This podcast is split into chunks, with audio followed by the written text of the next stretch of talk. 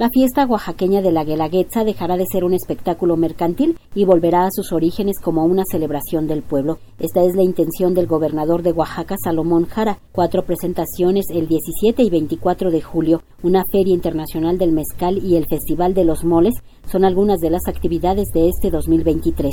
Este año vamos a recuperar su carácter popular, recuperar la esencia que nos fue heredada por nuestra cultura ancestral y milenaria. Una celebración en la que 16 culturas, 16 etnias y el pueblo afromexicano de Oaxaca estaremos juntos de nuevo. Oaxaca, un estado con la mayor cultura que hay en México y una gran riqueza natural diversa este año la programación de la Guelaguetza es el resultado de una consulta con los pueblos originarios, de tal forma que los bailes reunirán las tradiciones ancestrales y arraigadas de cada una de las comunidades indígenas de Oaxaca.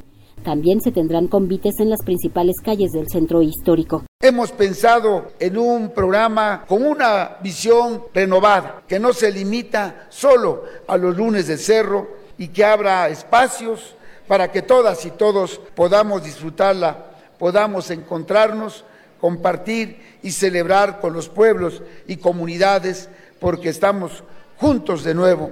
Las actividades se van a extender a todas las comunidades del Estado para que sea una auténtica celebración de las y los oaxaqueños.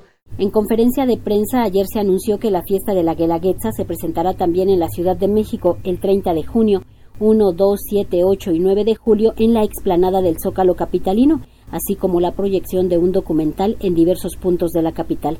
Es la jefa del gobierno de la Ciudad de México, Claudia Sheinbaum. Queremos llevar la Guelaguetza a la Ciudad de México para que los habitantes de la ciudad y además por ser la capital del país, Oaxaca tenga más visitantes en esta Guelaguetza que rompa récord de visitantes en este 17 al 24 de junio. Además, pues decidimos hacerlo aquí porque aquí también es origen, historia de Oaxaca. Aquí hay un pedacito de Oaxaca en la Ciudad de México y en la zona metropolitana del Valle de México. Para Radio Educación, Verónica Romero.